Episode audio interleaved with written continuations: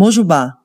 Este é o Oricast, um podcast de narrativas e reflexões sobre os orixás e a mitologia do candomblé. Esta é uma realização da organização religiosa Ileaxé Ainlá Opô.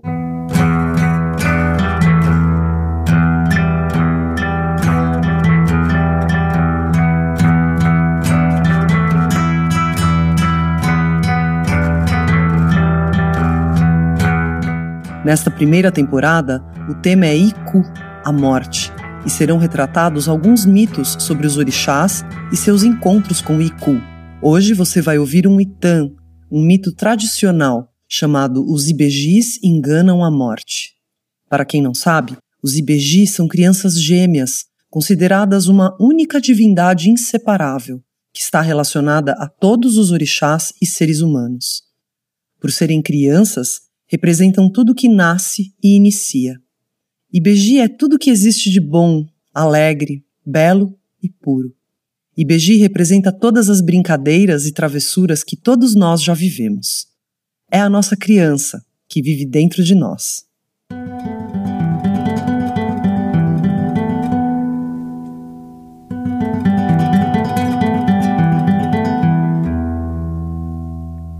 Na velha aldeia de Ifá, tudo transcorria normalmente. Todos faziam seu trabalho, as lavouras davam seus bons frutos, os animais procriavam, crianças nasciam fortes e saudáveis.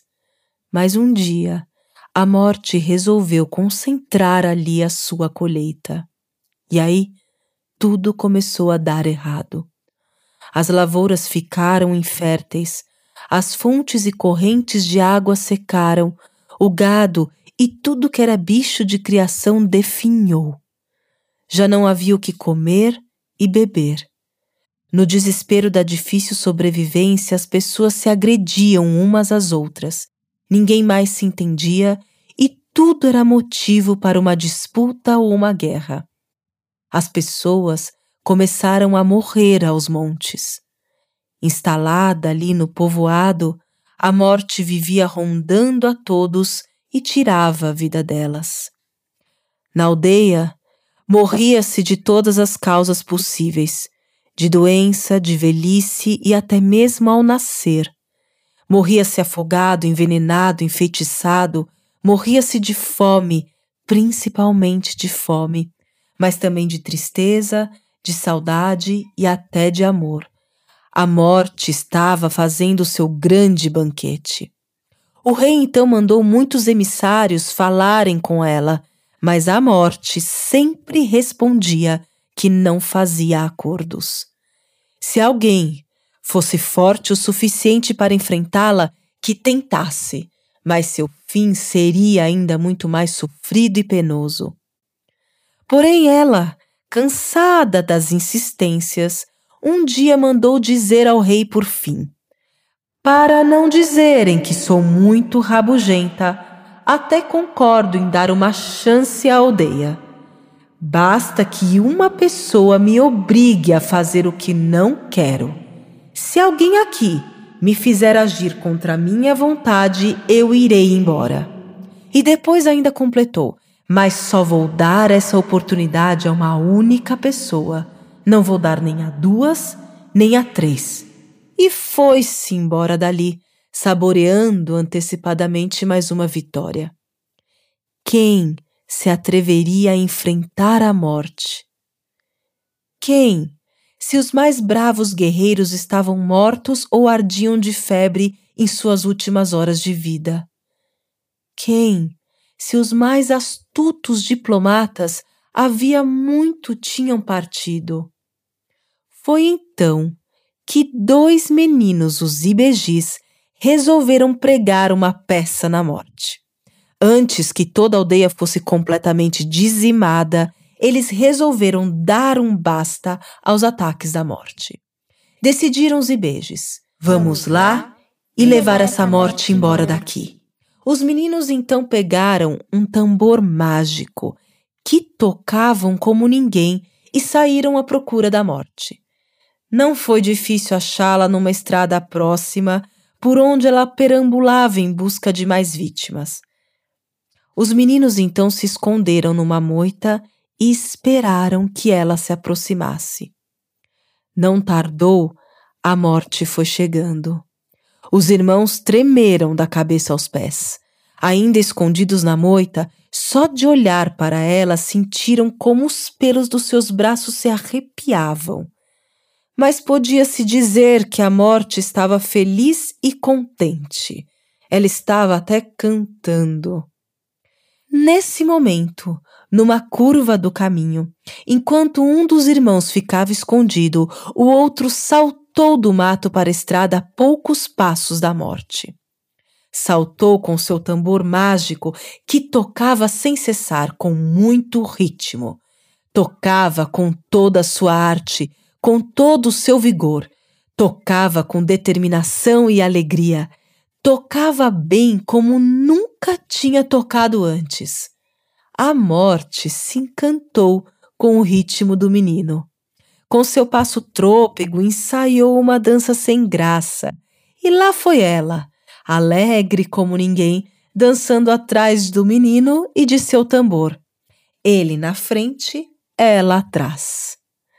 Lá ia o menino tocador e atrás ia a morte. Passou-se uma hora, passou-se outra e mais outra. O menino não fazia nenhuma pausa e a morte começou a se cansar. O sol já ia alto e os dois seguiam pela estrada fora. O tambor sem parar. O dia deu lugar à noite e o tambor sem parar. E assim ia a coisa, madrugada dentro. O menino tocava, a morte dançava. O menino ia na frente, sempre ligeiro e folgazão, e a morte seguia atrás, exausta.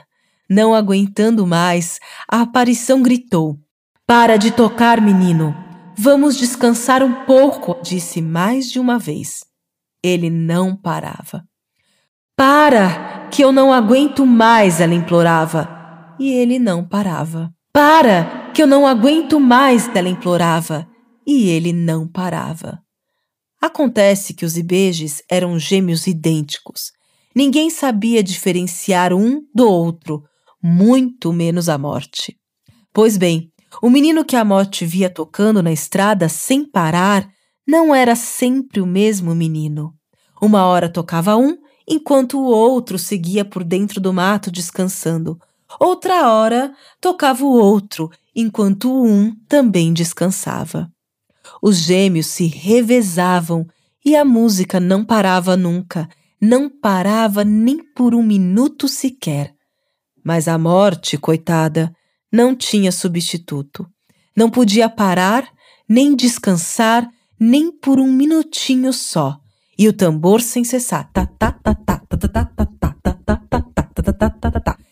Ela já nem respirava. Para! Para, menino! Mas o menino não parava. E foi assim por dias e dias e dias. O tambor sem parar. Uma hora um, outra hora outro. Por fim, não aguentando mais, a aparição gritou: Para com esse tambor maldito! E eu faço tudo o que me pedires.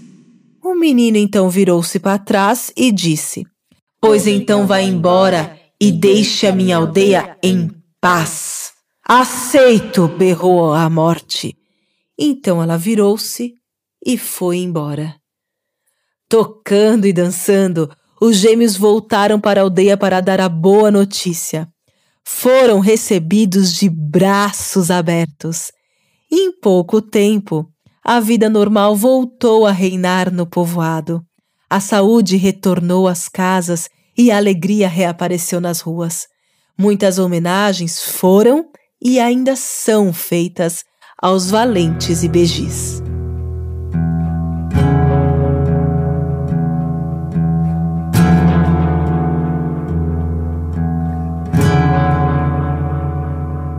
Nesse tan, eu gosto de separar aqui algumas imagens, algumas passagens muito importantes para esse nosso momento. Primeiro, que a morte ela é vencida pelo poder da alegria, da persistência, da música. A música que representa a própria criatividade, o nosso poder de criação, de encontrar novos caminhos para vencer os grandes desafios. Depois que os IBGs são dois, dizendo um pouco para nós que não se vence a morte sozinho, individualmente, numa atitude individualista, mas sim no coletivo, se ajudando, se revezando, contando com o outro, de mãos dadas. Né? Enquanto um descansa, o outro toca.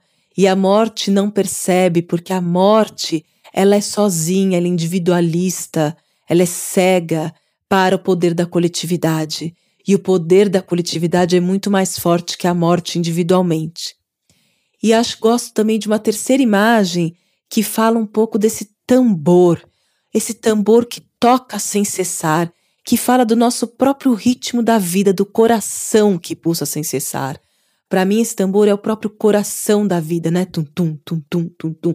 Esse nosso poder de persistir na vida, a vida que persiste, a vida que sempre insiste em nascer e renascer.